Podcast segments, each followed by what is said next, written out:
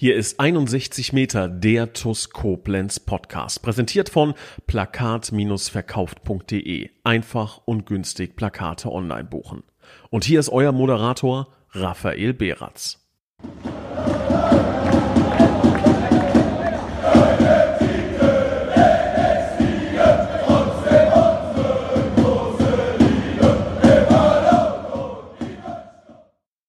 Liebe Schengel, hallo und ein herzliches Willkommen zu einer neuen Folge von 61 Meter, dem TUS Koblenz Podcast. Und ich freue mich, im neuen Jahr endlich wieder einwechseln zu können.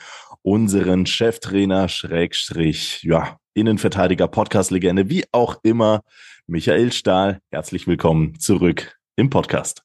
Servus, hallo. Ich wurde schon lange nicht mehr eingewechselt, glaube ich. Ja, muss, also. Muss lange her sein. Ich glaube, Anfang Dezember das war, ähm, ich, ich fange schon an zu schmunzeln. Ähm, das war die, die Spanien-Folge, falls du dich erinnern kannst. Ähm, ja, und da muss ich direkt einen Hinweis in, in eigener Sache ähm, ja, durchgeben.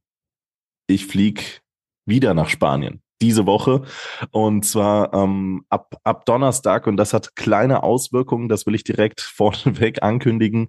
Ähm, und zwar wird es wahrscheinlich keine Spielzusammenfassung in moderierter Art und Weise vom Metternich-Spiel wahrscheinlich geben. Plus das Spiel gegen Westerburg am Samstag wird in der Live-Moderation so nicht stattfinden, sondern es wird zwar übertragen, live auch übertragen, bloß wohl ohne Moderation. Und auch hier moderierte Spielzusammenfassung wird es vermutlich nicht geben. Ähm, das bitte ich zu entschuldigen, weil ich nochmal runter nach, nach Spanien fliege. Ähm, entweder werden wir es nachholen oder wir werden es in unmoderierter Fassung dann auch die Spielzusammenfassung hochladen. Wollte ich an dieser Stelle einfach nur einmal anmerken, dass dann später nicht die Verwunderung groß ist. Aber ähm, ja, damit kann man ja vielleicht starten. Äh, bei mir geht es tatsächlich ähm, am Donnerstag ins äh, neu sanierte Stadion von Villarreal und dann äh, sehe ich das Pokalspiel Copa del Rey Villarreal gegen Real Madrid. Das ist, glaube ich, eine ziemlich geile Nummer. Aber vielleicht nur ja, ganz cool. halb so cool. Gegen das weiße ja. Ballett. Ich sag das ja. gelbe U-Boot gegen das weiße Ballett. Ja. Aber es wäre ja auch interessant gewesen, wenn du den, wenn du die Spiele aus Spanien auf Spanisch kommentiert hättest und dann auch mit so einem schönen langgezogenen äh, Torschrei oder sowas. Das wäre wahrscheinlich auch ganz lustig geworden. Kurz überlegt, ob ich den jetzt hier einbrüllen soll. Nee, lassen wir besser. Es ist, es ist 10.42 Uhr am, am Vormittag, liebe Schengel. Morgens darf ich nicht sagen. Das hat mir Stali eben schon verboten. Ähm, deswegen, ja, lassen wir, lassen wir die Nachbarn vielleicht noch schlafen. Wer weiß, wer da noch im Bett liegt. Ähm, ansonsten Jetzt wird hier gerade ein bisschen laut bei mir. Ich weiß gar nicht, ob man das im Podcast hört. Nicht so wild. Ähm, ansonsten gibt es tatsächlich viele Themen, über die wir sprechen können. Alleine durch die Tatsache, dass Stali das letzte Mal erst im Dezember da war, müssen wir uns an dieser Stelle natürlich zunächst einmal ein tolles, frohes neues Jahr wünschen. Auch wenn wir uns natürlich persönlich schon das ein oder andere Mal gesehen haben, aber auch nochmal hier im Podcast. Und ähm, ich muss fragen, wie war die Winterpause? Wie voll sind die Akkus? Ja, also viel zu lange natürlich, ne? Äh, das, das ist klar. Ja, also wir haben den Jungs ja bis Anfang Januar freigegeben und ähm, ich glaube, das, das, das, das brauchst du auch. Also mir kommt das immer viel zu lange vor, ne? Ich bin dann schon so, so spätestens, wenn, wenn Weihnachten vorbei ist, denkt man sich eigentlich so, ja, jetzt ist Quatsch, noch zu Hause zu sein. So zwischen den Jahren und Anfang Januar, das macht keinen Sinn, jetzt noch hier irgendwie zu Hause zu sein gerade wenn man Kinder hat vor Weihnachten, ist ja dann doch immer so, diese, diese Vorfreude steigt und viele Dinge zu erledigen. Und es ist auch mal, es geht auch, die ersten zwei Wochen gehen auch, gehen auch wirklich schnell rum, wenn man mal Pause hat. Ähm, das brauchst du auch, um die Akkus aufzuladen. Ähm, und zu deiner Frage, wie voll sind die Akkus? Wenn ich jetzt mal die ersten beiden Wochen, die jetzt schon fast absolviert sind, am Donnerstag sind es ja dann schon 14 Tage, denen wir dran sind, ähm, dann kann ich nur sagen, dass die Akkus sehr, sehr voll sind. Die, die Jungs sind in einem sehr guten Zustand aus dem, aus dem Winter gekommen. Ähm, wir hatten im Vergleich zum letzten Jahr keine Spieler mit Fitnessproblemen. Ähm, wir hatten keine Gewichtsprobleme. Und die Jungs haben ab dem ersten Tag eigentlich Vollgas durchgezogen. Und es war dann auch sehr intensiv im hm. Training. Du warst ja auch ab und zu mal vor Ort. Kannst du das ja wahrscheinlich live sehen. Und ich kann nur sagen, dass die ersten beiden Wochen richtig Spaß gemacht haben jetzt. Ähm, und das, ist, das Hallenturnier war da glaube ich, ein sehr, sehr schöner Abschluss. Und ähm, ja, die ersten zwei Wochen waren auf jeden Fall waren gut. Hat war schön, auch wieder auf dem, auf dem Platz zu stehen nach vier Wochen, wo man dann eher die Laufschuhe gegen die Fußballschuhe eintauscht. Kann ich nur so unterstreichen. Ähm, meine Eindrücke, die ich hatte, die waren, die waren von, von Tag eins an war das Niveau sehr, sehr hoch, die, die Läufe wieder sehr intensiv und äh, man hat tatsächlich nicht gemerkt oder wenn man, wenn man jemanden von außen wahrscheinlich das Videomaterial gezeigt hätte, hätte man nicht gesehen, dass es sich um eine erste Einheit nach einer, ja, was waren das am Ende des Tages, vierwöchigen Pause handelt. Ähm, nichtsdestotrotz möchte ich mal fragen, du hast gesagt, die Pause war viel zu lang. Viele Vereine fangen allerdings jetzt erst mit dem Training an. Das äh, ist zum einen in der Regionalliga so, aber zum anderen auch in der Oberliga. Ähm, wir waren da, boah, jetzt äh, steinigt mich nicht genau auf das Datum, 5. Januar, etwa anderthalb bis zwei Wochen früher dran. Ähm, warum haben wir so früh mit dieser Wintervorbereitung begonnen? Also während jetzt die anderen Oberligisten, Schrägstrich Regionalligisten eher vier Wochen Zeit haben zur Regeneration oder zu, zum, zur Vorbereitung hatten wir sechs Wochen, aber kann das dann nicht auch tatsächlich eher ähm, hinten raus ein bisschen schleifen? Naja, man muss das ja auch so sehen, wir waren ja auch als erstes fertig. Ne? Also wir haben am 3.12. unser letztes Spiel gehabt. Und ähm, da waren die anderen alle noch mindestens eine Woche äh, im, im Betrieb, so dass ähm, die meisten Mannschaften ja erst am 10., 12. Dezember rum dann in die Pause gegangen sind. sind. Da waren wir schon acht, neun Tage zu Hause. Mhm. Wenn man wenn man es genau nimmt, 3.12. haben wir unser letztes Spiel absolviert. 5.1. haben wir wieder angefangen. Das heißt, es sind mehr als 30 Tage, es ist mehr als ein ganzer Monat Pause. Ähm, und wir haben in der Zeit genug äh, regeneriert. So. Und wenn wir dann das noch weiter nach hinten rausschieben, so dann finde ich, ähm, so habe ich das als Spieler schon immer erlebt, ähm, die Akkus sind erstens mal voll und zweitens, es steigt auch irgendwann die Verletzungsgefahr, wenn du dann sechs, sieben Wochen nicht auf dem Trainingsplatz gestanden hast. Mhm. Ich meine, wo gibt's das? Also wir spielen ja jetzt schon auch ambitionierten Fußball und wollen irgendwann, äh, ja, wir haben ja jetzt schon eine, eine relativ große Chance dieses Jahr, aber wir wollen ja auf, auf Dauer sowieso auch wieder in, in, eine, in eine höhere Liga. Also das ist auch mhm. ganz klar. Ich weiß jetzt nicht, wo man dann da vielleicht fünf, sechs Wochen Pause hat. Das finde ich auch zu lang. Also fünf, sechs Wochen ähm, dann wieder reinzustarten. Nee, das hat, das hat gut gepasst. Das hat gut gepasst und ja, wenn man mal ganz oben hinguckt, ne, ähm, so eine Winter, eine klassische Winterpause, die, die gibt's da gar nicht. Ich kann mich an Jahre erinnern. Da haben wir ähm, am 21.12. das letzte Pflichtspiel gehabt und am 28.12., also quasi direkt nach Weihnachten, hast du schon wieder auf dem Platz gestanden. Mhm. Das ist alles eine Frage der, der Regulierung. So, und wie gesagt, die Jungs haben in den ersten zehn Tagen einen sehr guten Eindruck gemacht. Wir werden uns nicht, nicht kaputt trainieren, ähm, aber haben jetzt schon ein bisschen was gemacht, haben, haben ein bisschen was in die Beine geholt. Jetzt, jetzt beginnen wir mit Testspielen, sodass ich schon glaube, dass wir da auf einem ganz guten Weg sind. Ja, die, ähm, den Faktor habe ich tatsächlich gar nicht berechnet, dass die ähm, anderen Mannschaften ein bisschen später fertig waren, als wir es sind. Ähm, dann gleicht sich das Ganze ja doch am Ende des Tages so ein bisschen aus. Ähm, ja, Stichpunkt Vorbereitung, Stichpunkt Testspiele. Ähm, da steht einiges auf dem Programm, jetzt direkt schon mal mit, mit Blick auf die Zukunft. Ähm, wir, wir treffen auf diverse Fünftligisten, wir treffen auf einen sehr, sehr äh, ambitionierten Bezirksligisten, den wir jetzt auch ähm, beim Sester Henk Cup sehen durften. Äh, teilweise auch auf einen Regionalligist, da ist schon ordentlich was äh, zusammengekommen. Vielleicht da noch mal so zwei, drei Worte deinerseits rein. Ähm, bei, bei der Auswahl der Vereine der kommenden Gegner hat man sich da schon Gedanken gemacht. Jetzt ähm, steht für uns aktuell noch Metternich ähm, vor der Brust. Danach kommt Westerburg. Sind das die Vereine, gegen die man reinkommen möchte? Und anschließend ähm, will man sich richtig challengen mit dem FSV Frankfurt, mit Hadamar, Dietkirchen und äh, wenn er nicht sonst alles auf uns zukommt? Ja, ich glaube, es macht, es macht, es macht schon Sinn. Also ich, ähm, treffen wir gegen Metternich und Westerburg äh, auch auf gute Mannschaften, auf jeden Fall.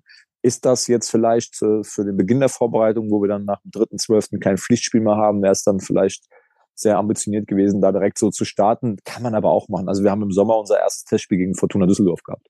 Wenn man jetzt ja. sagt, okay, wir müssen ja. erstmal locker starten, dann ja, also ich glaube, wir haben es jetzt auch nicht so schlecht gemacht gegen, gegen Düsseldorf. Ähm, aber wir wollten schon gucken, dass wir gerade im Hinblick, äh, also in der, die erste Planung äh, ging ja noch davon aus, dass wir regulär am 25. Februar starten. Und dann mhm. war, ist ja noch das, das Hennef-Spiel. ähm, was dann kommt, was wir jetzt äh, wahrscheinlich nutzen werden, um, um den Jungs, die dann gegen Engers nicht so viel Spielzeit haben, dann, dann dort nochmal in Rhythmus zu kommen. Aber ganz klar, kurz vor dem Start wollen wir Gegner haben, die, die uns auf dem Niveau fordern oder annähernd auf dem Niveau fordern, wo wir dann auch in der Liga gefordert werden. Ist das zu vergleichen? Sowieso generell muss man sagen, Testspiel Liga, nein, auf keinen Fall, weil die Auswirkungen eines Testspiels ganz anders sind als in der Liga. Das ist so ein bisschen wie das Elfmeterschießen, was du im Training auch nicht simulieren kannst. Ne? Ähm, oder in unserem Fall jetzt vielleicht das Neun-Meterschießen, was wir nicht gemacht haben vor dem, vor dem Sester Hen Cup. So ganz simulieren kannst du es nicht. Aber was du natürlich machen kannst, ist, du kannst an, an Dingen arbeiten, du kannst wieder in den Rhythmus kommen, ähm, kannst auch Dinge sehen, die, die dann vielleicht noch nicht so klappen und, und kannst dann versuchen, schon entgegenzuwirken. Ähm, alles im Hinblick darauf, dass wir am 15.02. in einer guten Verfassung gegen Engers starten können. Und am 15.02., das wissen wir alle, ist egal, was vorher passiert ist, alles Makulatur. Das ist einfach so. Ich kann da immer noch wieder daran erinnern, ich bin ja großer Bremen-Fan. Ne? 2004 ist, ist Bremen Doublesieger geworden und 2003 im Sommer gegen den FC Pasching oder, oder wie auch immer die heißen, im UI-Cup sang- und klanglos ausgeschieden und haben alle gesagt, oh Gott, dieses Jahr steigen wir ab. Wenn wir gegen Pasching im UI-Cup verlieren, steigen wir ab. Und danach hat Bremen das Double geholt. Was aber nicht heißt, dass man keine Lust hat, eine gute Vorbereitung zu spielen. Haben wir auf jeden Fall. das ähm, lasse ich genauso stehen. Ähm, FC Karbach, 11.2. wurde abgesagt, einfach weil wahrscheinlich Engers vier Tage später dann vor der Brust steht. Und ganz genau. Das war dann ja, ganz genau. Wir mussten gewesen, dann noch mal ein bisschen, bisschen umplanen, auch generell. Äh, vielleicht das auch schon mal vorab. Also wir haben einen Karbach, Karbach rausgenommen. Tut mir natürlich ein bisschen leid, weil die anderen Vereine, auch Karbach natürlich so ein bisschen den Plan dann legt, um um Ende Februar in, in Topform zu sein, ist für Karbach natürlich ärgerlich, für uns aber unausweichlich, ähm, weil es macht dann aus meiner Sicht auch keinen Sinn am 11.2. selbst wenn wir uns bis dahin schon entschieden hätten für, für eine Startelf oder mhm. dass man dann ähm, den anderen Jungs nochmal Spielzeit gibt oder jedem nochmal eine Halbzeit gibt, die, die, das, also die, was man dort nochmal gewinnt, das steht in keinem Verhältnis zu dem, was man da nochmal verlieren kann, ne? ähm, an, an, so einem Tag mit, mit Verletzungen ähm, etc. Ähm, auch von der Belastung her, also dass wir uns da entschieden haben, das dann, dann doch zu canceln. Und das Spiel gegen FSV Frankfurt, dass da nochmal der Kontakt äh, kam, äh, das kam uns ganz gelegen, ähm, denn der ursprüngliche Plan in der Vorbereitung sah vor, an diesem Wochenende auch frei zu machen. Ähm, okay. Das hatten wir mit den Jungs im Dezember kommuniziert, dass wir vom 5.1. bis bis dann ähm, Mitte nächster Woche Vollgas geben, um dann noch ein paar Tage nochmal runterzukommen, ähm, nochmal frei zu machen, dann so in diesen, diesen letzten Feinschliff vor Engers in die zwei Wochen zu gehen.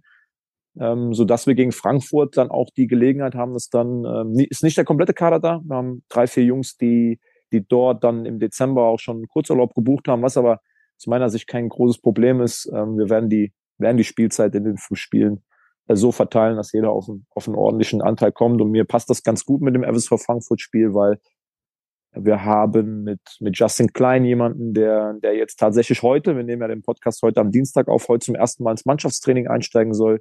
Wir haben zwei, drei Spieler, die äh, etwas später in die Vorbereitung gestartet sind, aufgrund von Krankheit, ähm, angeschlagen noch oder privater Verpflichtungen. Deswegen kommt mir das ganz gelegen. Aber wir werden gegen FSV Frankfurt zum Beispiel nicht den kompletten Kader zur Verfügung haben.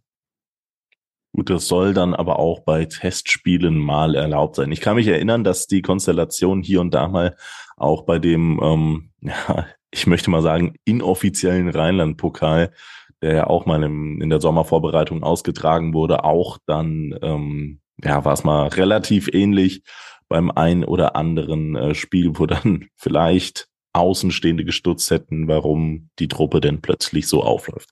Aber ähm, das ist alles Schnee von gestern. Wir schauen uns die aktuellen Themen an und das ist tatsächlich unter anderem der Sester Hinkap und ich bin mir sicher, der ein oder andere schart schon mit den Hufen. Wann fängt er endlich an, drüber zu sprechen? Das war eine Hausnummer. Das war richtig, richtig geil und absolute Werbung wieder für den Hallenfußball im Rheinland. Ich habe mich im Vorfeld richtig drauf gefreut und meine Erwartungen wurden im Endeffekt nochmal übertroffen. Ja, also der Turniersieger stand ja schon fest, bevor das Turnier losging. Ne? Ähm, das waren unsere Fans. also, ähm, das, das war de facto so. Das haben wir auch gesagt so ne? in der Kabine. Also okay, also die Mannschaften, die hier mitspielen, ist alles schön und gut, aber äh, mehr oder weniger sind wir nur für die Show da. Ähm, die Gewinner hocken da oben und, und werden bei jedem Spiel äh, die Halle zusammenbrüllen. Also es wird, wird ein sehr, sehr cooles Event. Und ja, wir hatten drei Ziele. Ziel Nummer eins war, dass sich auf gar keinen Fall jemand verletzt. Das war das Ziel Nummer eins. Das zweite Ziel war, dass wir Spaß haben wollen. Das hat sich als dritte Ziel angeschlossen. Spaß kannst du nur haben, wenn du das auch irgendwo ernsthaft betreibst und äh, Spiele gewinnst. Weil bei uns hat keiner Spaß, wenn er, wenn er Spiele verliert. Das sieht man auch in jeder Trainingseinheit.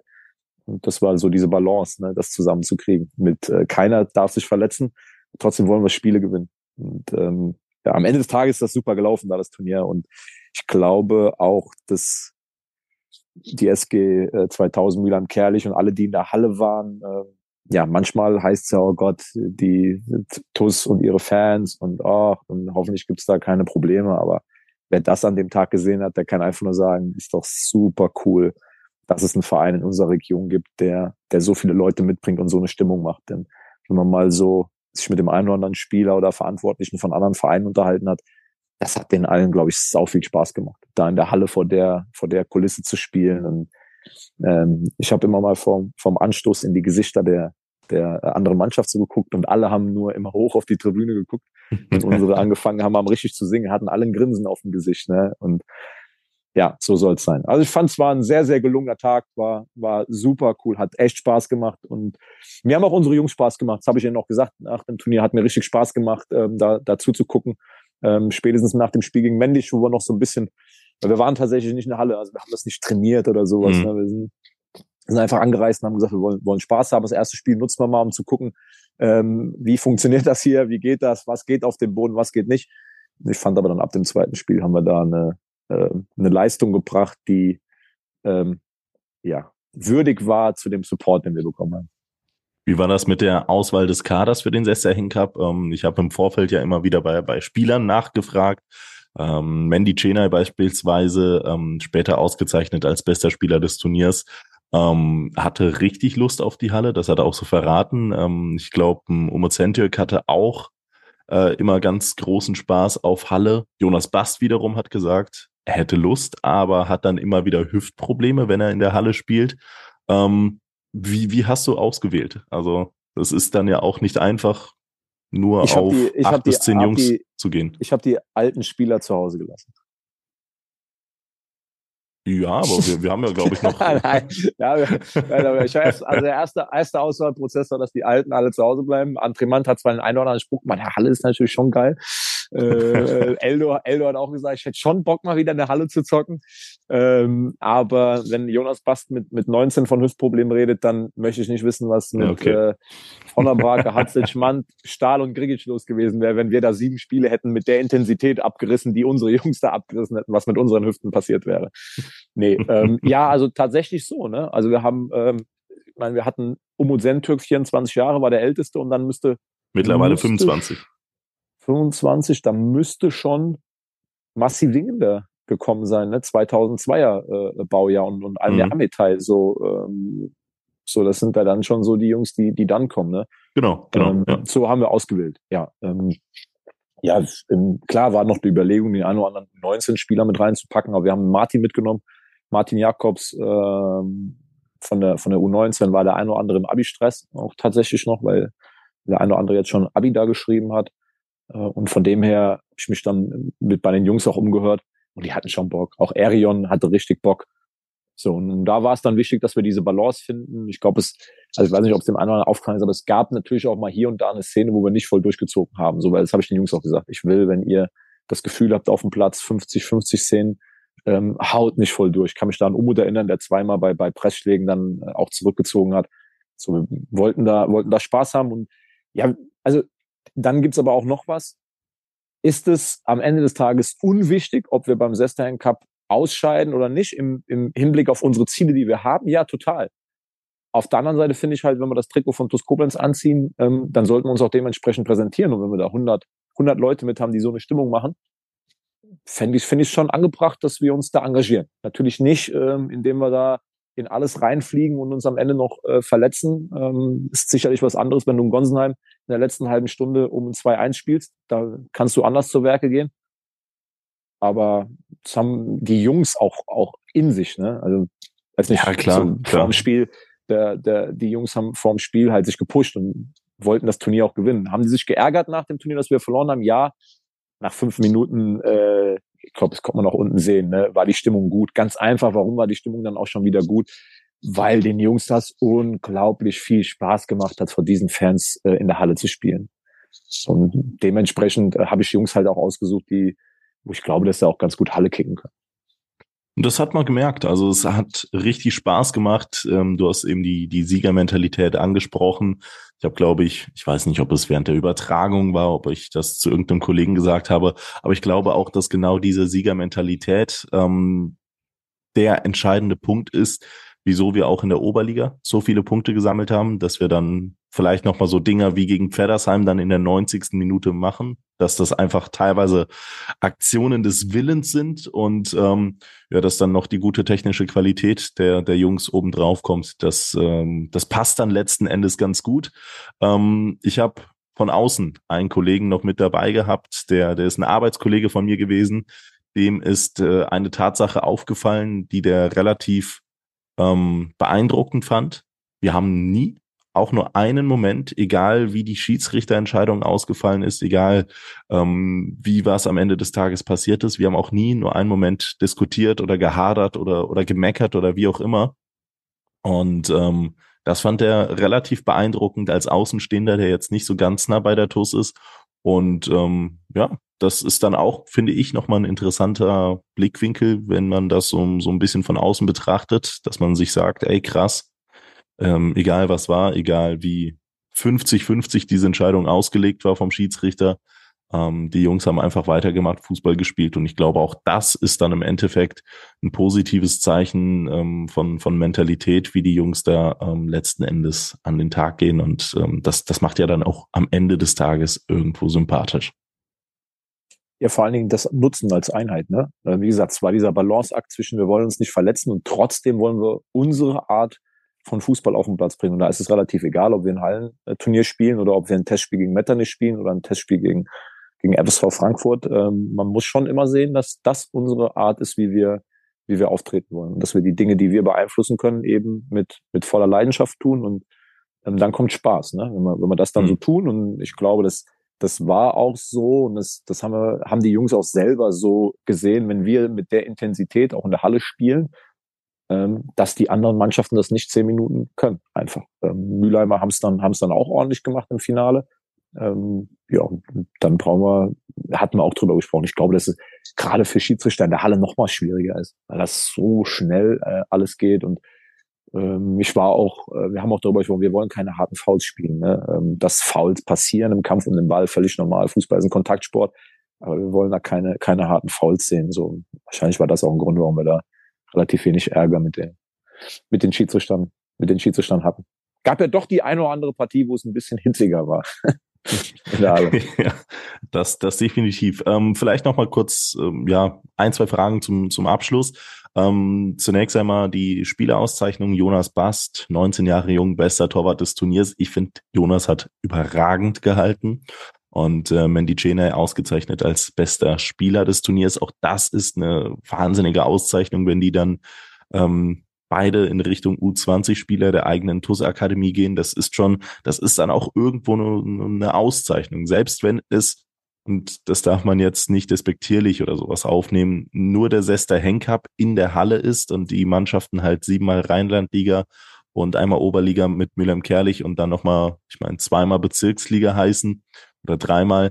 Ähm, das ist nichtsdestotrotz ähm, wirklich, wirklich, äh, ja, hervorzuheben. Ne? Also was Jonas gehalten hat, äh, wie, wie sich ein Mandy Chena da entwickelt, ähm, das ist dann auch irgendwie nochmal so das Resultat und so ein kleines, kleines Zurückgeben, so ein kleiner Beleg für die eigene gute Arbeit, die man da in die Jugend gesteckt hat. Und ja, so würde ich das festhalten. Jonas ist ein herausragender Torhüter und äh, für mich das größte Torhüter-Talent in der, in der ganzen Region. Und ähm, der Verein, äh, der ganze Verein, glaube ich, äh, das, das sind doch alle, können sich glücklich schätzen, dass wir den Jungen haben. Und, ähm, das ist ja immer so, dass man, dass man vielleicht bei dem einen oder anderen jetzt auch nicht zu viel loben will, aber ich glaube, Jonas ist klar genug im Kopf, ähm, um zu wissen, dass seine Entwicklung noch lange nicht am, am Ende ist, dass er da noch viel draufpacken kann. Aber Jonas ist, ist ein herausragender Torhüter und es macht unglaublich viel Spaß, ihn, äh, ihn zu sehen. Und seine Entwicklung zu sehen, auch sein, sein mittlerweile sein Selbstverständnis von seiner Leistung, ähm, dass er sich seines Spiels bewusst ist. So und deshalb, ich, ich, wir mussten ja alle einen Zettel abgeben, wo bester Teuter draufsteht. Dann ist das natürlich ja. immer so eine Frage, schreibst du deinen eigenen drauf? Aber ich habe zu Peter auch gesagt, was soll ich da draufschreiben? Also ich kann nur Jonas Basta auf den Zettel schreiben. Der ja. ist, ja. ohne das despektierlich zu meinen, ich habe viele tolle Leistungen gesehen beim Sesta Henkup. Allein von Westerburg, der Spielertrainer äh, äh, Thomas Schäfer, ne, äh, glaube ich. Ähm, also unglaublich, ja. super. Auch, auch andere tolle Tore gesehen, tolle Fußballer gesehen. Aber Jonas war mit mit Abstand der beste Torhüter in diesem, in diesem Turnier. Fußballerisch sowieso, wissen wir alle, aber auch, was der Junge da gehalten hat. So, genauso wie auf dem Feld. Deswegen, ich, ähm, ja, haben wir einfach einen überragenden Torhüter im, im Tor bei uns. Und da kann man sich auf alles freuen, was da noch kommt. Das kann man auch so sagen, weil bei Jonas kann man sich bei einer Sache sicher sein. Er wird, er wird jeden Tag weiter hart daran arbeiten und falls er irgendwann mal sagt, okay, jetzt, jetzt sagen die alle, ich bin so super toll, da kann ich mich drauf ausruhen, dritte, kriegt dann dritten Hintern. Aber das brauchst du bei ihm, glaube ich, nicht. Ähm, er ist der Erste, der an einem freien Tag fragt, ob er irgendwie noch zusätzlich was machen kann. Von dem her völlig verdient. Ist tatsächlich auch Mandy jemand. hatte ich tatsächlich nicht ja. aufgeschrieben muss ich sagen. Ja. Ich habe einen anderen Spieler von uns aufgeschrieben, auch nicht Arion, also weder Arion und, und Mandy. Ich fand, fand äh, bei einem anderen Spieler, aber äh, ja, also es hätten mehrere von uns äh, verdient gehabt. Ich finde es auch in Ordnung, dass jemand von uns geworden ist. Ich glaube, dass speziell nach dem nach dem ersten Spiel unsere Mannschaft da äh, richtig guten Hallenfußball Fußball ja. gezeigt hat, ja. ähm, weil ich das bei uns tatsächlich immer schwierig finde. Äh, da hat, hat auch, ich glaube gar nicht, ich glaube Daniel, Daniel von der Brake, mit dem hatte ich drüber gesprochen, weil der auch sagt, bei uns ist das immer schwierig, sagt er. Bei uns ist immer schwierig, einen rauszuheben, weil irgendwie sind immer alle beteiligt. Das also stimmt. hast du immer den, du hast immer den Eindruck, so egal was wir machen, es ist jetzt nicht so, dass du sagst, oh, ohne den hätten wir heute in der Halle, mhm. hätten auf keinen Fall das Finale erreicht. So, Gott sei Dank hat der hier 15 Tore geschossen oder Gott sei Dank hat der heute im, im Spiel auf dem Feld das Spiel alleine gewonnen. Irgendwie hast du meistens den Eindruck bei uns nach, nach egal was wir machen, auch im Training, da waren irgendwie alle beteiligt. Es ist selten so, dass einer allein bei uns irgendwas gewinnt. Und trotzdem ist es natürlich, wenn der Mandy mal mit Ball am Fuß loslegt, auch in der Halle, ähm, kann, glaube ich, an ein Tor gegen Metternich erinnern im, im Halbfinale. Weiß nicht, ich glaube, da hat er alle fünf ausgespielt. Ne? Ja, so, das ist dann ja. schon, ist, dann kannst du draußen, Peter und ich haben dann auch geschmunzelt und haben gesagt, ja, das ist kein so schlechter Hallenspieler. nee, hast du vollkommen recht. Also ähm, ich, ähm, das, das kann ich an der Stelle verraten, wird wahrscheinlich zu dem Zeitpunkt auch schon wieder draußen sein, öffentlich sein. Ähm, Spielzusammenfassung gegen ähm, oder für uns alle Tore, die bei oder mit TUS-Beteiligung gefallen sind. Die haben wir eine Spielzusammenfassung gepackt. Die werden jetzt auch nochmal direkt nach dem Podcast wird das Ganze nachvertont. Und ähm, ja, da, da sieht man schon. Also das hat sich auf viele Schultern verteilt. Ein Almir Amatei, der sehr, sehr viele Tore ähm, tatsächlich erzielt hat und auch teilweise richtig schön Zauberfußball gespielt hat. Ähm, Erion Chachiri, der das gut gemacht hat.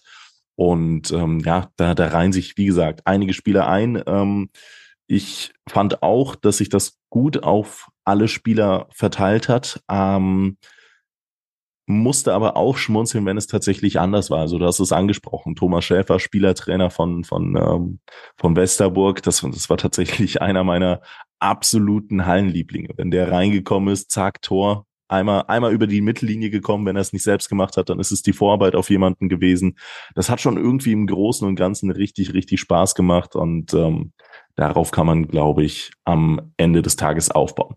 Ähm, sind ja viele Mannschaften da, elf neben der TUS an der Zahl, ähm, auch viele gute, die kicken können. Ähm, ist so eine Halle dann auch immer so ein, so ein Wettbewerb, wo man dann mal mit einem Scouting-Auge draufschaut, Vielleicht, weil man hier und da schon mal über Namen gestolpert ist in der Vergangenheit. Vielleicht, weil man, ähm, äh, weiß ich nicht, einfach mit einem Grundinteresse draufschaut. Oder ist dann die Halle jetzt doch nicht der Ort, der die ganz großen Überraschungen hervorbringt. Also wenn man nach dem geht, müsste man jetzt Thomas Schäfer für den Sturm verpflichten, ist klar. Aber ähm, ich weiß nicht, ob Thomas, also wir, wir kennen uns ja und haben auch das Spiel in Westerburg vereinbart.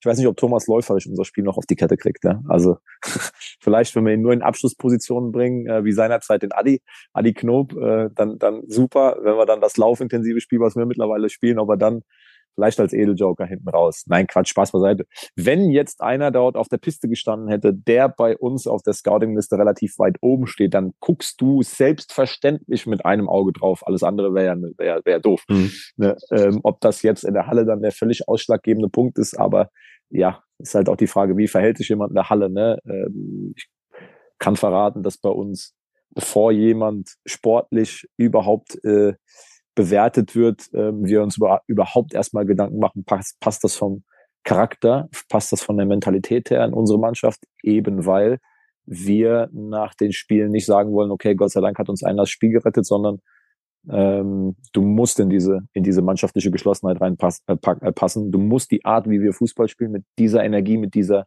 hohen Intensität, das musst du wollen. Ähm, und, und von dem her, das hättest, das kannst du schon auch in der Halle sehen, wie verhält sich einer ne, innerhalb von, mhm.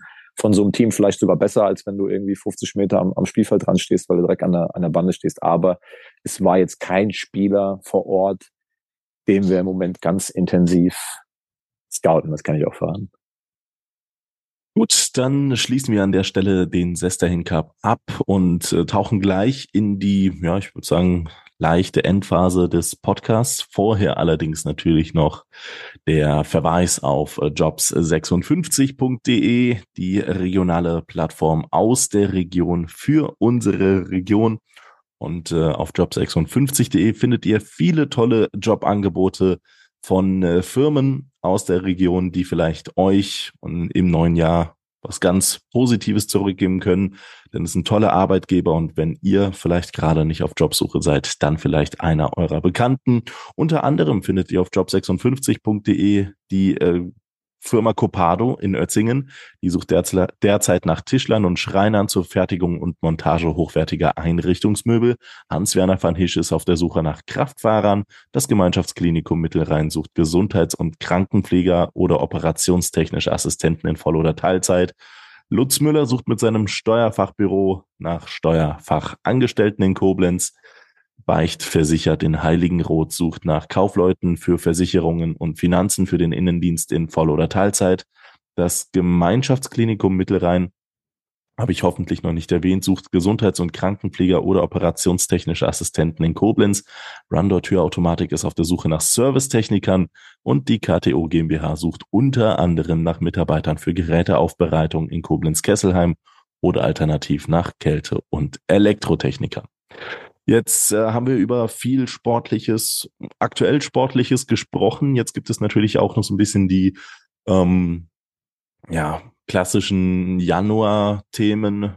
Es ist die Wintertransferphase. Es hat sich dann doch ein bisschen was getan.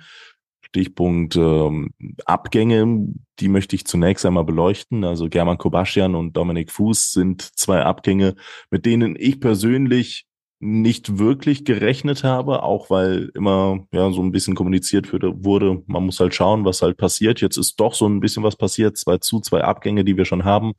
Ähm, lass uns erst einmal die ähm, ja, Abgangsseite thematisieren. Äh, Kobastian wechselt zu Tennis Borussia Berlin in die Regionalliga Nordost. Dominik Fuß nach Mülheim-Kerlich. Ähm, vielleicht kurze Stellungnahme deinerseits. Also Stellungnahme ist gut.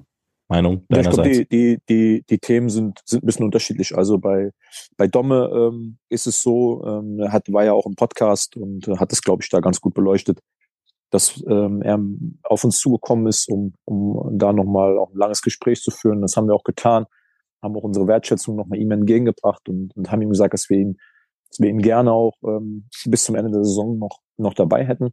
Dass wir aber, wenn wir über die sportliche Seite reden und über die Perspektive reden, auch einfach darüber sprechen müssen, dass im Moment andere die Nase vorne haben. Mhm. Und ähm, klar, dass, dass Domme sich dann auch nochmal Gedanken macht, wie, wie er für sich die Zukunft plant. Ich glaube, er hat das auch ganz gut erläutert im Podcast, ne? dass er dann vielleicht ja. auch aufgrund seines Aufwands ähm, Trainingseinheiten, die verpasst werden, in Kombination mit, dass die Jungs, die da auch aktuell auf der Piste stehen, das, das, das ganz gut machen, ähm, dass er da für sich entschieden hat, ähm, einen Schritt zurückzugehen, wieder mehr auf dem Platz zu stehen. Und ich glaube, dass, dass wir uns natürlich auch beraten haben, dass wir diesen, den Schalul-Transfer, den wir vorziehen konnten, der ähm, jetzt zwar noch nicht auch bei 100 Prozent Fitness ist, der aber auch noch in, jetzt in den nächsten Tagen schon ins Training einsteigen soll, ähm, dass wir dort auch quantitativ auf dieser Position und qualitativ ordentlich besetzt sind. Und dass wir uns dann natürlich überlegt haben, was ist das Beste und das müssen wir tun, ist das Beste für den Verein, für die Mannschaft und dann aber auch, was ist das Beste für den Spieler. Und ähm, weil Domme dann halt den Wunsch hatte, ich will wieder mehr spielen, will vielleicht auch einen Schritt da äh, zurück machen, ähm, auch wenn es weh tut, ähm, haben wir, glaube ich, alle zusammen am Ende des Tages diesem, diesem Wunsch entsprochen, ähm, weil er sich auch in den drei Jahren, wo er da war, absolut ähm, tadellos ähm, verhalten hat.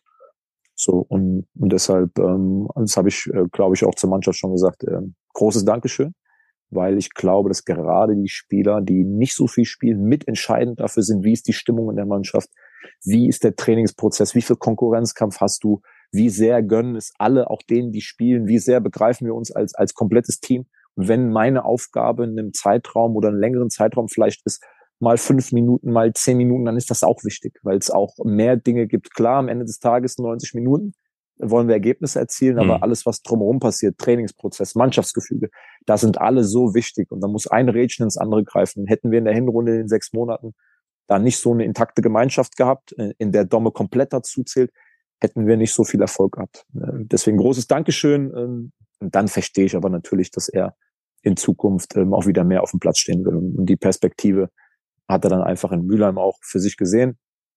Bei uns ist es so, dass wir auf der Position jetzt auch Erion Chachiri, Dylan Smell, äh, Ahmed Schena, ist noch ein Jakob Pistor, Yusufa Sabané war in der Hinrunde noch gar kein Thema. Eldin Hatzic hat zuletzt viel dort gespielt. Wir haben jetzt Eamon Chalul noch dazu genommen.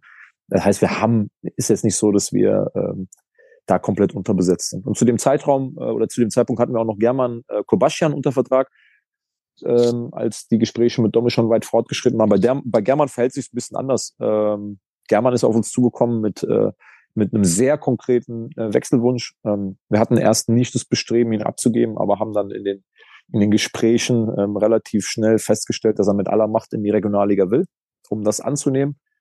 Ähm, ich glaube, dass German äh, viel Einsatzzeit hatte ähm, bei uns, ähm, auch wenn es nicht immer von Beginn an war, aber er war oft erster Einwechselspieler, hat auch seine, seine Spielzeit gehabt. Trotzdem war sein persönlicher Wunsch jetzt unbedingt zu TB in die Regionalliga zu wechseln. Und ähm, auch da gilt es dann abzuwägen, was, was ist das Beste für den Verein, was ist das Beste für die Mannschaft. Und äh, ich glaube, dass äh, der Verein das ja auch so kommuniziert hat oder Nils hat das auch noch an uns kommuniziert, dass, das, dass die Auflösungsbedingungen für den Vertrag für den Verein ähm, schon lukrativ sind. Und ähm, gepaart damit, dass ein Spieler unbedingt weg will, ja, äh, kann ich dann schon verstehen, dass der, dass der Verein dann auch sagt, lass uns das tun. So, das wäre jetzt dann natürlich mit, mit German eine Option von, äh, gerade von der Bank, ein wertvoller Einwechselspieler, der, der ja auch von der Bank Tore geschossen hat, so ist das ja nicht, ne? Hat er drei Tore ähm, geschossen nach, nach Einwechslung in, mhm. in Mainz gegen Mülheim und ähm, in Wald-Algesheim, wichtiges 1-0. Das ist in der Tat so. Ähm, wenn aber dann ein Spieler unbedingt äh, eine Chance in der höheren Liga wahrnehmen will und der Verein ähm, finde die Bedingungen zur Vertragsauflösung ähm, auch lukrativ, dann ja, kann ich das schon, schon nachvollziehen. Hätte ich gerne noch die Option auf der Bank? Ja, auf jeden Fall. Aber ich habe auch Verständnis dafür. Ich glaube, am Ende des Tages ist da noch einfach äh, wichtig zu gucken, will der Spieler noch unbedingt das Trikot tragen oder ist er mit seinem Kopf schon, schon ganz woanders? Ähm, und dann haben wir uns am Ende äh, dafür entschieden, ähm, dass es dann vielleicht sogar besser ist wie gesagt, der Verein hat die Bedingungen akzeptiert und ähm, von dem her ist es dann für mich auch okay. Ich wünsche auch dem German ähm, nur das Beste, weil er in der Zeit, wo er hier war, ähm, sich für uns reingehauen hat. Es war vielleicht auch nicht immer einfach für ihn, weil er auch viel verletzt war, viel krank war, dementsprechend nicht so viel gespielt hat, wie er sich das vorgestellt hat und jetzt diese Chance hat und dafür wünsche ich ihm alles Gute. Da schließe ich mich an und ähm, es gibt ja nicht nur die Abgangsseite, sondern auch Zugänge sind erlaubt in einer Wintervorbereitung. Einen davon hast du bereits beleuchtet. Eamon Chalul, der stand tatsächlich sogar vor beiden Abgängen fest. Dominik Fuß und German Kobaschian, das sind ja auch zwei Spieler, die auf ähm, der Position der hängenden, hängenden Spitze hätten spielen können. Eamon Chalul hat diese Position ebenfalls ausgefüllt. Dazu ist noch gekommen äh, Marco Seifert aus den USA als ähm, Challenger, als Herausforderer im Tor. Und ähm, ich bin gespannt. Also viel von dir haben wir noch nicht über beide gehört, wobei Eamon Chalul hast schon was zu erzählt. Ähm, vielleicht nochmal gerade die grundsätzliche Zugangsseite beleuchten, plus Marco nochmal beleuchten. Wie sieht's, wie sieht's da aktuell im Lager der TuS Koblenz aus?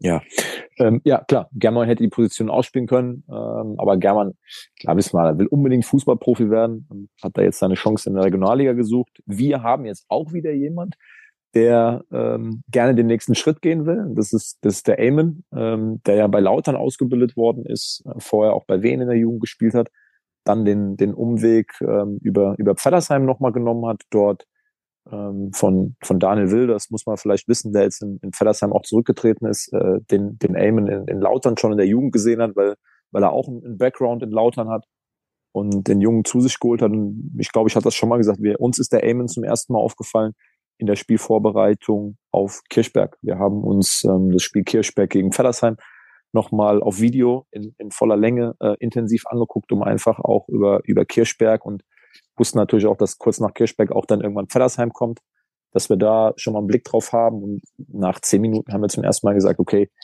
wow, ähm, so, wer ist das? So, und dann, äh, wir haben also getrennt geguckt, ja. jeder für sich. Ja. Also wir machen wir immer so, der Ilias guckt äh, das Spiel für sich, ich gucke das Spiel für mich, dann, äh, damit wir schon mal so ein eigenes Bild haben, dann fügen wir unsere Bilder zusammen und gucken vielleicht auch nochmal gemeinsam rein, um, um da äh, ja, einen guten Eindruck äh, zu gewinnen, was zu tun ist oder worauf wir achten müssen.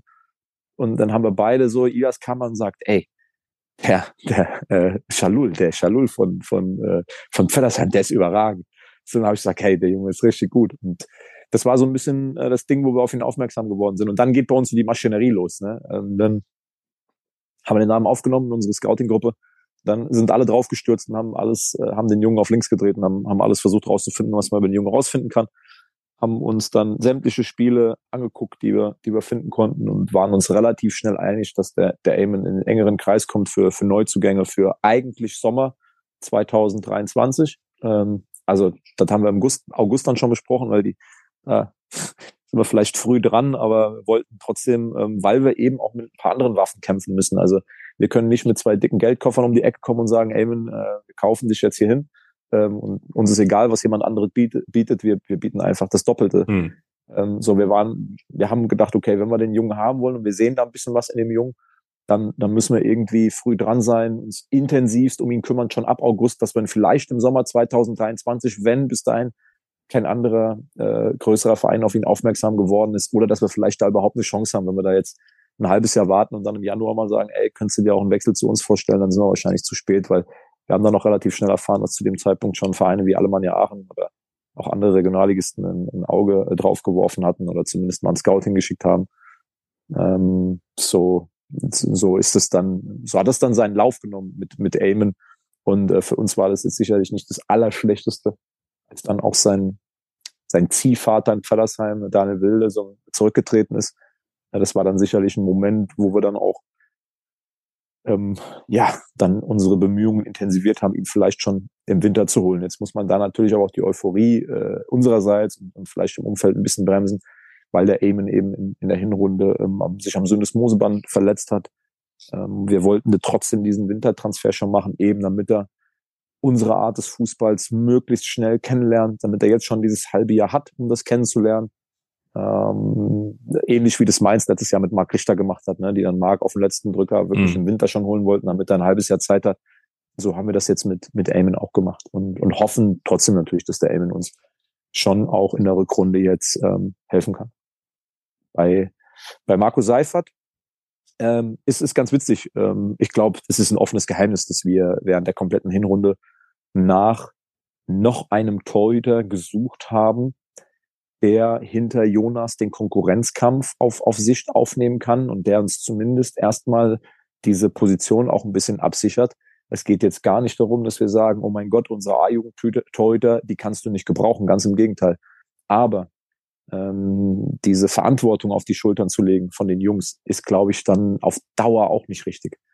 Ähm, weil was ist, wenn Jonas wirklich mal, das wollen wir alle nicht hoffen, mehrere Wochen ausfällt, und ein, ein Torhüter, der vielleicht auch mental und, und leistungstechnisch noch nicht so weit ist und vielleicht noch ein Jahr braucht, wir stellen ihn schon rein und er macht da ganz negative Erfahrungen.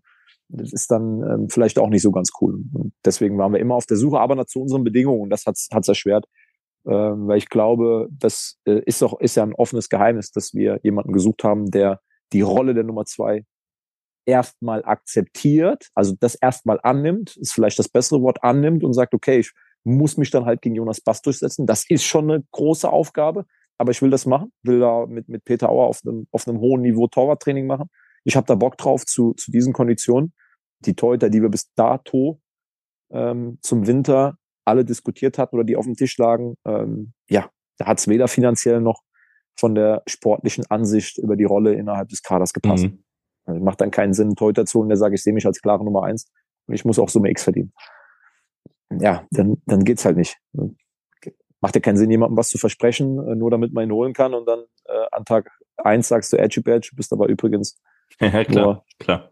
Ja, ist so. Also wir brauchen jemanden, der wirklich mit, mit allem, ja. was er hat, diese Rolle annimmt und dann selbstverständlich, weil wir alles Sportler sind, sagt, okay, ich nehme das auf und äh, ich will mich da, ähm, äh, wie hast du eben so schön gesagt, äh, ich könnte jetzt sagen auf Deutsch messen, challengen, kann man auch sagen. äh, so und ich habe da hab da Lust drauf. Ne? Und, und bei Marco ähm, hatten wir das Gefühl in den Gesprächen, ähm, dass wir gesagt haben, okay, wir haben jemanden, wir haben hier ein, ein herausragendes Talent, das einen super Job macht. Wir brauchen aber ein Torhüter-Team besteht nun mal nicht aus einem Mann. Wir brauchen jemanden, äh, zu diesen Konditionen, zu diesen Bedingungen, hast du Bock? Und ähm, da hat der Marco direkt Ja gesagt. Jetzt vielleicht zu dieser etwas lustigen Geschichte. Äh, Marco ist jetzt aus den USA zurückgekommen, hat vorher äh, mehrere Stationen hier in Deutschland durchlaufen, hast ja Bing, Shot Mines, bei Wien in der Jugend, äh, hat dann in den USA auf verschiedenen Colleges gespielt. Wir haben dann auch Videomaterial bekommen, haben uns das angeschaut und waren uns relativ schnell einig, dass, dass das sportlich das ist, was wir suchen. Und den Rest, da bin ich dankbar für, hat dann, hat dann der Verein ähm, in, den, in den Verhandlungen äh, übernommen, dass wir auch zu, wie gesagt, zu unseren Konditionen, wir laufen jetzt nicht mit Geldkoffern, mit dick gefüllten durch die Gegend, zu unseren Konditionen da äh, die Position auch in gewisser Weise ein bisschen abgesichert haben. Und dass wir auf Dauer dann auch ein ambitioniertes Torhüter-Team haben, was sich gegenseitig eben ähm, so pusht, dass alle am Ende davon profitieren.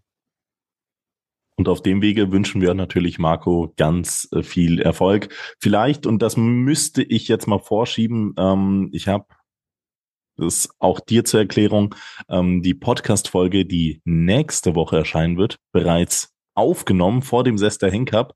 Und ähm, da wurde aufgeleuchtet, dass sich Marco Seifert ähm, ein bisschen wehgetan hatte und da wurde so ein bisschen drüber berichtet.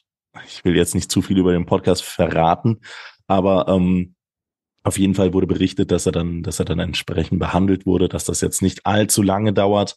Und ähm, ja, in dem Verweis möchte ich noch einmal gerade nach dem äh, verletzten Stand fragen, insbesondere beim Marco. Ähm, was hat er sich getan? Äh, wie lange ist die Ausfallzeit? Wie gesagt, ich möchte nicht verraten, mit wem ich nächste Woche den Podcast aufnehme. Und ähm, Dementsprechend stelle ich die Frage auch einfach nochmal eine Woche vorgezogen, weil ich weiß, dass da eine Kleinigkeit war. Am vergangenen Montag, sprich vor acht Tagen. Ja, mit, mit Peter im, im Torwarttraining ähm, tatsächlich. Ähm, ich glaube, bei einer, bei einer Sprungübung ähm, hat er sich ähm, gezerrt, direkt am, am Ansatz, glaube ich, unterhalb der Gesäßmuskulatur. Ähm, ja, weiß ich nicht, mittlere Zerrung, schwere Zerrung. Auf jeden Fall so, dass das wahrscheinlich noch jetzt diese Woche dauert. Der Plan ist, glaube ich, dass er nächste Woche wieder einsteigt. Haben wir Glück gehabt, dass da, dass da nicht mehr passiert ist. Äh, ja, das sind Dinge, die du nicht ganz ausschließen mhm. kannst. Mhm. Ne? Ähm, so, eine unglückliche Bewegung, vielleicht weggerutscht beim Sprung.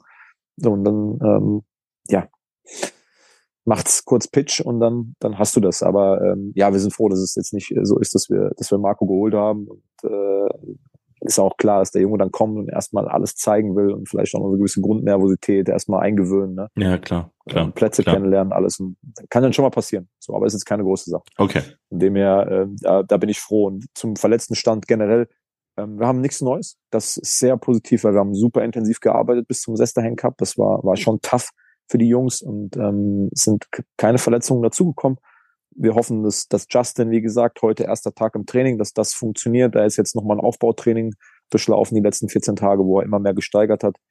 Eamon Shalul macht große Fortschritte, ist auch jetzt schon am Laufen und soll in Teilen des Mannschaftstrainings in dieser Woche schon einsteigen. Und dann schauen wir mal, wie der Fuß reagiert. Haben ja beide doch eine ziemlich ähnliche Verletzung im Sprunggelenk, so das Moseband, da unten der Apparat. Mhm.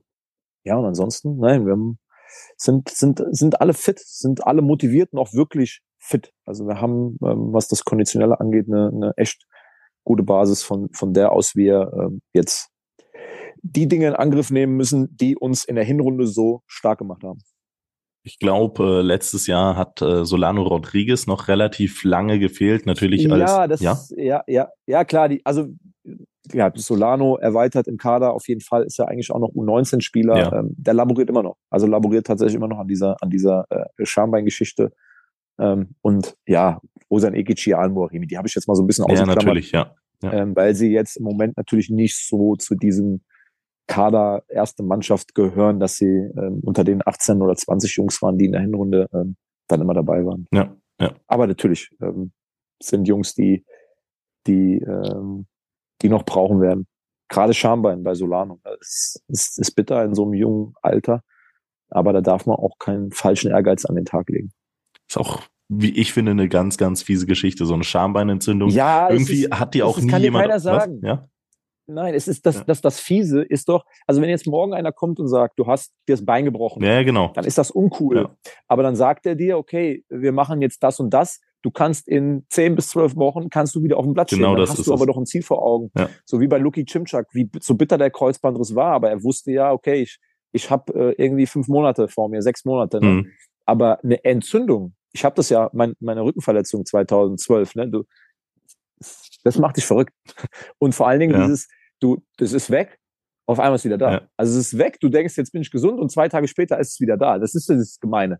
So, du, du weißt gar nicht, wo ist eigentlich die, die Schmerzgrenze. So bei jetzt auch der Justin, äh, der bekommt gesagt, okay, du kannst trainieren, bis du Schmerzen bekommst. Mhm. Und du musst das immer weiter steigern. Vielleicht hast du am ersten Trainingstag 40 Minuten keine Schmerzen, dann musst du nach 40 aufhören. So, am nächsten Tag hast du nach 45 Minuten mm, und so weiter mm, und so fort, mm. bis du 90 Minuten komplett durchfeuern kannst. Ja. Ne? So, hoffentlich ist das dann heute der Fall. So, und bei, bei einer Entzündung, das geht eine Woche gut und am achten Tag stehst du morgens auf und denkst, das kann nicht wahr sein. ne? Und das, äh, ja, ja, wir, wir lachen jetzt, ne? aber äh, das, ja, äh, es, ist, es ist eher was gequältes, ist, ja. Äh, ja. Es ist eher was so gequältes Lachen. Ne? Ja. Boah. Nee, also an der Stelle auch nochmal. Braucht man nicht, braucht kein Mensch. Ja. Genau. Nee, es ist eine ganz fiese Geschichte, denke ich mir auch jedes Mal, wenn man, wenn man davon hört, irgendwie. Ich glaube auch unter, unter Fans ist sowas äh, ein bisschen, äh, ähm, ja, das wird, glaube ich, gar nicht als, als so eine tragische Geschichte immer angesehen, aber ich glaube, als Sportler Schambeinentzündung mitunter das ekelhafteste, was man irgendwie kriegen kann. Du hast gerade gesagt, eben weil das Ganze mental so zermürbend ist an dieser Stelle und das, das meine ich komplett aufrichtig und ernsthaft. Ähm, nur die besten Wünsche und äh, schnellsten Genesungswünsche an dich, Solano. Und ähm, ja, du bist, glaube ich, noch jung genug, ähm, um dann bald wieder auf dem Platz zu stehen und dann äh, für die Farben der TuS Koblenz, für die Raute auf der Brust weiter fleißig wirbeln zu können. Ähm, jetzt haben wir die Verletztenliste vorgezogen vor der Transferdebatte, die ich jetzt nochmal so ein bisschen starten wollte. Das tatsächlich dann aber auch als Abschlussthema. Zwei Wochen auf den Tag genau für uns. Zwei Wochen. Heute ist der 17. Ähm, oder vielleicht sogar bis zum ersten, ersten 18 Uhr. Ich bin mir gar nicht sicher, wie lange das Transferfenster offen hat in, äh, in der Oberliga. Ähm, Stali, ähm, wir haben zwei Abgänge. Der, wir haben zwei Zugänge. Wir haben einen Torwart geholt, der Ayman Chalul, der allerdings auch schon vor dem Zeitpunkt, wo die Abgänge feststanden, als Zugang feststand. Ähm passiert noch was auf der einen wie auf der anderen Seite und äh, wenn du jetzt sagst, ja, ja muss man die, schauen, die, die, äh, wie wahrscheinlich ist das vielleicht? Ja, ich könnte natürlich jetzt, eine, ich könnte natürlich jetzt die Floskel raus, ja, muss man schauen. Nein, äh, ich glaube, die, die jetzt äh, okay. die letzten Tage und Wo äh, zwei Wochen beim Training waren, ähm, das äh, denke, dass der Verein das jetzt auch noch veröffentlichen wird, dass wir noch einen Abgang haben. Das ist klar. Äh, ich will da jetzt niemandem auf den Schlips treten, aber ich glaube, es ist ein offenes Geheimnis, dass, dass uns Adet Maloku äh, noch verlassen wird. Äh, Junge befindet sich gerade ähm, auf der Suche nach, nach einem passenden Verein, wo er einfach wieder regelmäßig spielen kann.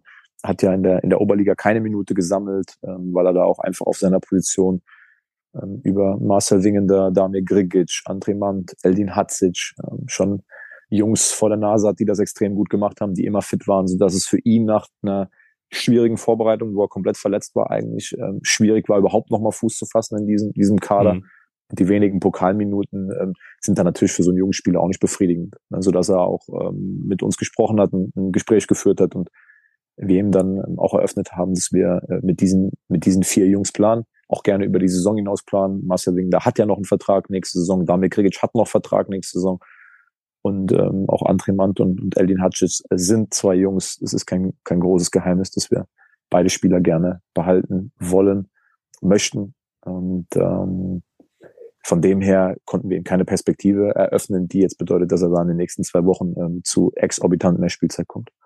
Sodass der, der Adet uns dann im, im Winter verlässt. Und auf der Zugangsseite ist, wir sind nicht aktiv auf der Suche. Ähm, sagen wir es mal so. Und ich glaube aktuell auch nicht, dass das Thema, so wie sich das gestaltet, ähm, nochmal groß aufploppt. Das Ganze kann sich natürlich ändern, wenn jetzt einer morgen ähm, das Bein bricht und fällt drei Monate aus, dann kann das natürlich sein, dass man sagt, müssen wir noch was machen, können wir noch was machen. Aber ich glaube, wir sind in der schönen Situation, dass wir nicht so sehr unter Druck stehen. Weil das, das Teamgefüge oder wenn man mal schaut, ähm, natürlich haben wir, wir haben mit German einen Spieler verloren, der schon auch ordentlich Spielzeit hat. Ähm, wir bekommen aber auch mit, mit Justin jetzt jemanden zurück, der jetzt länger verletzt war. Wir haben mit Eamon Shadul noch eine Alternative bekommen. Ähm, das ist so, dass wir da auch quantitativ ordentlich aufgestellt sind. Und von den Jungs, die die meiste Spielzeit bekommen haben, sind noch alle da. So von dem her stehen wir nicht unter dem ganz großen Druck. Wir haben keine Verletzungen aktuell, die bedeuten Saisonende oder sowas. Deshalb muss man sich das immer ganz genau überlegen, ob man überhaupt noch was machen will. Und in dem Sinne möchte ich das Ganze tatsächlich so stehen lassen. Das ist Stand 17.01.2023 die ähm, der aktuelle Stand bei den Transfers. Adit Maluko natürlich an dieser Stelle auch nochmal äh, von Herzen alles Gute wünschen. Gerade letzte Saison, dann als es äh, ganz, ganz schwer für äh, viele war, hat er, glaube ich, immer sein, sein letztes Hemd für die Toast dagelassen und äh, in, im Rahmen seiner Absolut. Möglichkeiten Muss alles gegeben. Ja. Also die Jungs, die Jungs auch Adet, die haben auch jeden Tag auf dem Trainingsplatz alles reingeschmissen. Ich kann natürlich auch verstehen, dass, dass dann der Wunsch irgendwann kommt, äh, ich, ich will mehr spielen. Und ähm, dass man dann schon abwägen muss. Und das ist den Jungs natürlich auch schwer gefallen, die Saison jetzt noch mitzunehmen und zu sagen, wir haben zwei große Ziele, die wollen wir zusammen erreichen, aber ähm, ja, wenn jetzt alle gesund bleiben, schaffe ich das nochmal, mich da reinzukämpfen oder, oder bin ich dann nochmal ein halbes Jahr mehr oder weniger nur Ersatzspieler, ähm, dass dann, dass dann auch Spieler oder junge Spieler auch mit den Beratern hinten dran den, den Wunsch nach Veränderung haben. Ja, das ist, glaube ich, irgendwo auch, auch verständlich. Absolut, absolut. Und das würde ich dann so an dieser Stelle ähm, stehen lassen. Euch, dir wünsche ich natürlich noch eine mehr als erfolgreiche Wintervorbereitung in den nächsten Wochen. Werden dich sicherlich bald ähm, wieder hier im Podcast zu hören bekommen. Freue ich mich schon drauf. Ähm, zum Abschluss einer jeden guten Podcast-Folge fehlt natürlich noch ein guter TUS Bitburger Moment der Woche und ich glaube, da sollte sich diese Woche was finden lassen. Ja, müssen wir nehmen. Ne? Also ähm, man könnte jetzt natürlich den, den, den, das Hallenturnier ist ja kein kein ein Moment, aber ähm, ich fand äh, mein mein Bitburger TUS-Moment der Woche war äh, der Anpfiff zu unserem ersten Spiel oder der Weg, als als als wir uns als Mannschaft ähm, auf den Weg gemacht haben, in der Halle das erste Spiel zu spielen, als wir rund um die Bande sind und äh, die Gesänge angestimmt worden sind. Ähm, weil ich glaube, das, das hat mit der ganzen Halle was gemacht. So, und das hat mit jedem Einzelnen, der da drin war, was gemacht. Und das war mein Bitburger Moment der Woche, weil ähm, dann war so dieser Moment, jetzt ist die Vorbereitung endlich äh, begonnen. So, ne? Also es ist ja, rum, Winterpause ja, ja. ist rum, es ist wieder Stimmung da. Äh, Gonsenheim war so lange her, äh, wo wir mit Fans irgendwo waren. So, äh, 14.01.2023, es geht wieder los. Ja, das war. Punkt 13 Uhr, wann war es? nee, doch, 13 Uhr 48. 13.48 war es. Das, das ja. Punkt so, 13.48. Moment der Woche mit, äh, mit äh, einer Zeitangabe. Das musst du erstmal toppen. Kann ich Bin nicht. gespannt. Kann ich nicht toppen. Allen voran, weil ich natürlich an die gleichen Momente immer denke. Aber ähm, das ist eine Geschichte, die. Du kannst, du kannst äh, Almirs Dribbling nehmen eigentlich. Das war, das war was richtig, richtig Tolles. Das ne? also, war eigentlich. Also, äh, also hätte man ein Tor des Tages auszeichnen müssen, wäre es das geworden. Wahrscheinlich schon. Wahrscheinlich, also nicht nur wahrscheinlich, das wäre es gewesen. Das wäre es gewesen. Also drei, vier Gegenspieler umdribbelt. War natürlich ein Riesenmoment, aber ich, ich glaube auch, ähm, es gab einen Moment, ähm, wenn ich immer in den Live-Übertragungen bin, dann trage ich ja immer mein Headset und das dämmt die Geräuschkulisse. Und es gab einen Moment mitten in irgendeinem der TUS-Spiele, wo mir mein Kollege gesagt hat, nimm mal das Headset ab. Und das habe ich dann erstmals gemacht. Ich glaube, das war erst im zweiten Spiel oder so. Und ähm, ich höre die Fans schon unfassbar laut durch das Headset durch. Aber als ich dann das erste Mal so diese Hörmuschel abgesetzt habe mit inmitten der Moderation, da hatte ich für einen kurzen Moment wirklich Gänsehaut, weil es halt ohrenbetäubend laut war. Also gerade für die, äh, für, für mich in der Situation, wo ich zum einen meine Stimme natürlich im Monitoring immer selber höre, wenn ich am Sprechen bin, plus nochmal ähm, die, die Fans gedämpft höre, dann war das halt einfach nochmal von, von einer, von einer wahnsinnig guten Stimmung zu einer, ich möchte fast sagen, geisteskrank guten Stimmung. Also es war unfassbar laut und es hat ähm, dann doch nochmal für, für einen kurzen Gänsehautmoment gesorgt. Und ähm, ja, an der Stelle einfach nochmal Danke sagen. Also zum einen natürlich Danke an die Fans, dass ihr das so, dass ihr das so mitzieht, dass ihr da so hinter dem Verein steht und ähm, die, dieses Hallenturnier dann zu was richtig, richtig Besonderem macht. Für mich zumindest. Ähm, ich habe mich wochenlang drauf gefreut, weil ich ganz genau wusste, dass das halt wieder was was Geiles wird. Und ich habe es eingangs erwähnt, die Erwartungen wurden nochmal übertroffen. Aber natürlich muss ich auch in deine Richtung Danke sagen. Ich weiß, der Hallenfußball ähm, ist eine Sportart, die unter den ähm, normalen Fußballern und Trainern und so immer mehr in Verruf gerät, weil das Verletzungsrisiko relativ groß ist. Und ich sag mal so, diese, diese Zeiten vom Budenzauber Werder Bremen gegen Hamburger SV und Ailton kloppt dir da einen rein oder so, die sind halt leider vorbei. Ne? Also es wird leider immer weniger. Und ähm, deswegen finde ich das auch so ein relativ wertvolles Kulturgut, dass die TuS Koblenz da noch dabei ist, diesen, diesen Zauber mitnimmt und ähm, gemeinsam mit anderen Vereinen aus der Region dann um einen ähm, Titel spielt, der dann an und für sich gar nicht so wichtig ist. Und Preisgeld, äh, das Preisgeld ist natürlich auch nicht so wichtig, ähm, sondern halt wirklich um den Spaß, um, um, den, um den Leuten in der Region dann einen, einen Mehrwert zu geben. Und ich glaube, das ist dann eine ganz harmonische Symbiose zwischen, zwischen Fans und Mannschaft. Ich glaube, beide haben der jeweils anderen Partei ganz, ganz viel geben können für das neue Jahr. In dem Sinne bedanke ich mich bei dir, Stali. Ähm, und gerne, gerne. muss mich natürlich auch nochmal bei allen MCMXI-Abonnenten bedanken und äh, will das natürlich auch tun. Ähm, und das tue ich, indem ich mich bei Silke und Wolfgang Scherhack, Sabine Pfalz, Dirk Menke, Jutta Lindner, Sandra Westkamp, Annalenja Krei, Mario Krechel, Michael Feltens, Alexander Reichert, Gerald Schneiders, Bernhard Vetter, Markus Hennig, Philipp Lui, Andreas Sandner, Uwe und Barbara Hampel, Tobias und Annika Henken, Alexander Roos, Jonas Müller, Florian Schumacher, Horst Hoffmann, Heiko und Harald Salm, Timo Christ, Mike Welsch, Gerd Horre, Mike Körner, Leon Henrich, die Blue Boys, Pascal Andalusi, Kai Dott, Björn Schmidt, Detlef Mundorf, Nick Thelen, Richard Rosenthal, Walter und Annette Friesenhahn, Jens, Bo Jens Bohner, Klaus Möhle, Gerd Sprotte, Daniel Brösch, Jürgen Flick, Heiko Baumann, Richard Bouvet, Arne Kinas, Jürgen Schneider, Sophia Dieler, Thomas Hacker, André Weiß, Saskia Hampel, Timo Put, Sebastian Mantei, Christian Ellerich, Steffen Mark, Klaus Einig, Konstantin Arz, Marco Schulz, Kilian Lauksen, Hans-Dieter Chris, Gerhard Thon, Kilian Thon, äh, Gerd Vetter, Kilian Thon, Gerrit Müller, Daniel Hannes und Joachim Henn und Lea Vetter. Bedanke. So, damit habe ich den Satz abgeschlossen. Äh, das, das Wort bedanken hat äh, zu Beginn der Auflistung gefehlt, äh, hatte ich die ganze Zeit im Hinterkopf. Und ähm, ja, wie gesagt, ich möchte mich auch bei dir bedanken, Stali. Danke für deine Zeit und äh, wünsche ein ähm, ja ein gesundes Abschlusstraining vor dem ersten dann wirklichen Freiluftspiel gegen Metternich. Ich weiß nicht, wann der Podcast online gehen wird, ob das vor oder nach dem Spiel gegen Metternich sein wird. Gegebenenfalls werdet ihr da schon die Informationen haben und ich werde in Spanien sein.